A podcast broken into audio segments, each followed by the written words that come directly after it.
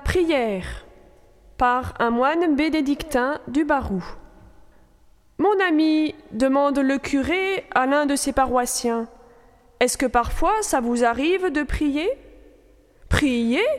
Oh, je ne suis pas contre, mais croyez-moi, monsieur le curé, je n'ai pas le temps.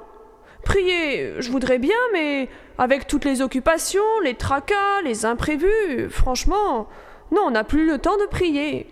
Et puis, Croyez-vous que le bon Dieu a tellement besoin de notre prière?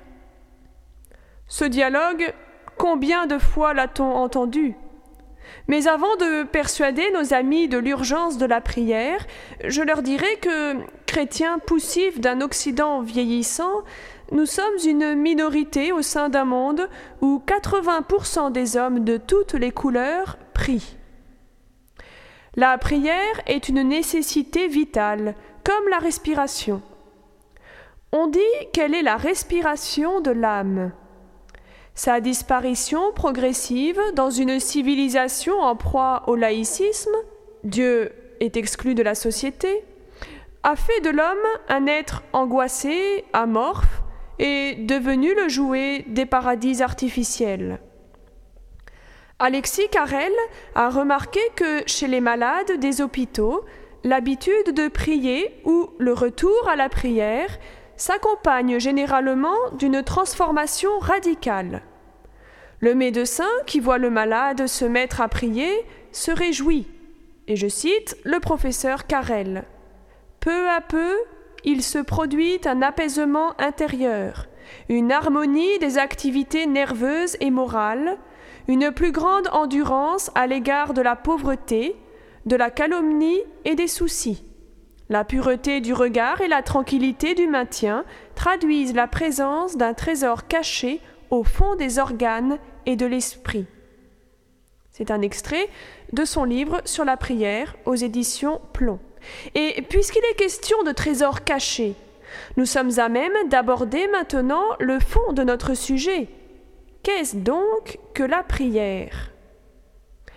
Abandonnons vite les fausses notions pour lesquelles la prière serait une sorte de super remède ou de contrepoids de la solitude, euh, le dieu bouche-trou et le dieu pansement dont nous parlait Gustave Thibon. Non.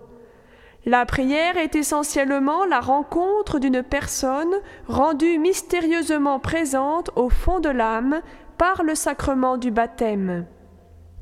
On ne dira jamais assez l'immense métamorphose réalisée par le baptême. Dès que l'eau a coulé sur le front du baptisé, l'âme devient le temple de la très sainte Trinité. Chacun d'entre nous est élevé à la dignité de fils du Père éternel, frère de Jésus-Christ et membre de son corps mystique. La lumière de la foi, vertu surnaturelle infuse, fait son apparition dans l'âme et la rend capable de franchir la distance infinie qui sépare la création de son Créateur. Par la prière, l'âme devient capable d'étreindre l'essence divine aussi simplement qu'un enfant embrasse sa mère. Nous devenons riches de Dieu. Il ne s'agit donc plus d'une question de temps, comme le pensait notre brave paroissien, mais d'une question de foi. L'ignorance et l'inculture sont les principaux ennemis de la prière. Ajoutons qu'il y faut un minimum de décision et de volonté politique.